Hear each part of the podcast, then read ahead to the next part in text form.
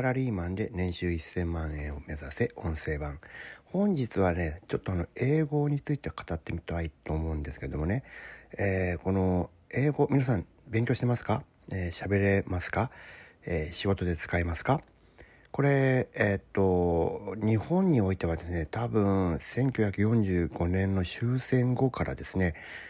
一貫してこの英語を話せるかどうかっていうのがですねその人のその職業のキャリアとか年収とかに大きな影響を与え続けているんですね。簡単に言いますとこれ今まで、まあ、日本人にとって最強の、え、レバレッジツールです。レバレッジツール、えー、あなたが持ってる能力を拡大させてくれる最も有効で最も汎用性が高いそのツールはですね英語なんですよですから英語を学ぶということはあなたの人生を変えるということに他ならないわけですね。えー、かくいう私もですねそのずっと長いこと派遣社員とか契約社員、まあ、いわゆる非正規労働っていうのはあ、まあ、34歳近くまでやっていたわけですよ。ですから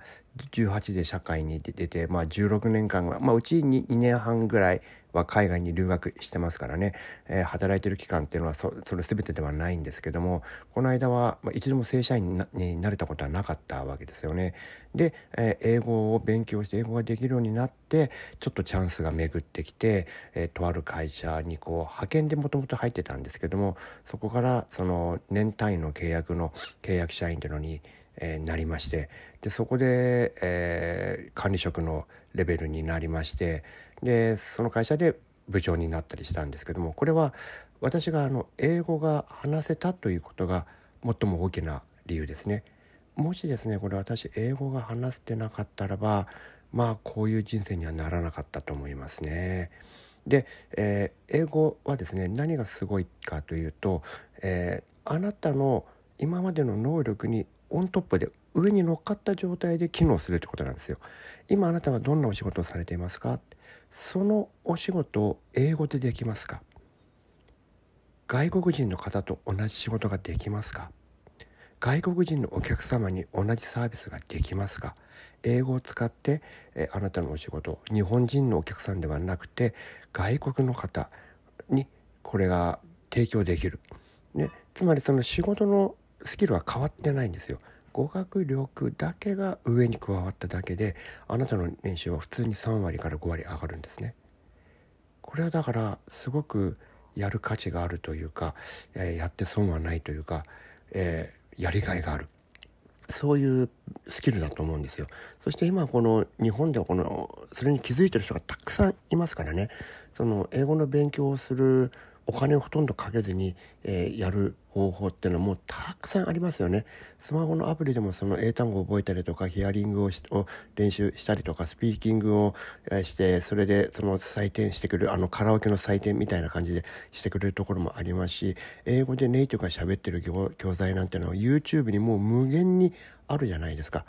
ああいうのを工夫して使うでね勉強するだけで、え確実に点数は上がります。そして日本の場合に少し特殊でねこの英語ができるかどうかっていうのは基本的に TOEIC の点数が何点かっていうことで判断されてるところがあるんですよね。まあ、実は TOEIC の点数が高いから喋れるかっていうのはあんまり関係ないんですけれどもただ日本においてはそれがデファクトスタンダードになってしまっているので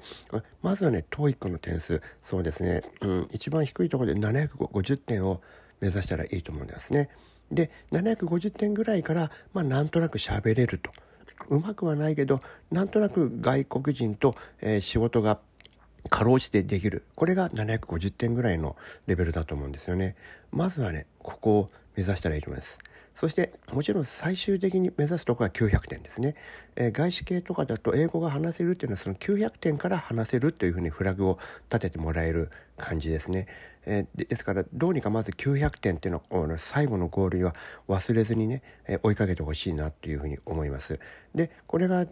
しながらもちろんその喋ったり聞いたりあの日常の会話というのはまた自分で機会をね捕まえて、えー、練習する必要がありますけどこれまた便利なことで日本今たくさんインバウンドで外国人来ていますからね外国人の人とお知り合いになるっていうのは多少の田舎でも私あの中国地方の片田舎に住んでますけどそれでもうちの町にも、えー、英語ネイティブの外国人何人も住んでますから暮らしてるんですよ。ですからそれはねあの外国人と知り合いになってその会話の練習をするというのは全然あの不可能じゃありません。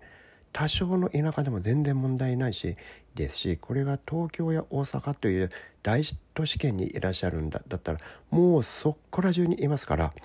はい、そういう人をお友達になる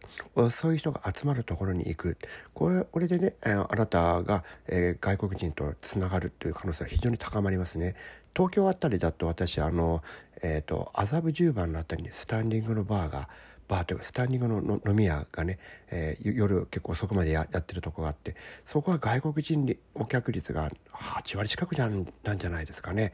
だからそこで普通に喋ってる外国人に話割って入っていくだけで何も問題なくこうお友達になれたりしますけどもねそういったあ彼らもすごくあのオープンですしな人多いですし日本のディープな情報を飢えてる人がいますから、えそういう人とあ彼らにとってもあなたとお付き合いするということはメリットを感じるそういったことがありますからね、えー、今外国人のお友達を作るハードルは非常に低いと思いますよね。えそういった意味でですね皆さんあのキャリアを変えたい、えキャリアアップしたい年収を上げたいっていった場合にまず最優先で考えるべきはどうやって英語のスキルを身につけるかなんだと思いますね。そういったことをちょっと考えてもらったらいいのかなと思いました。はい今日もお聴きいただきありがとうございました。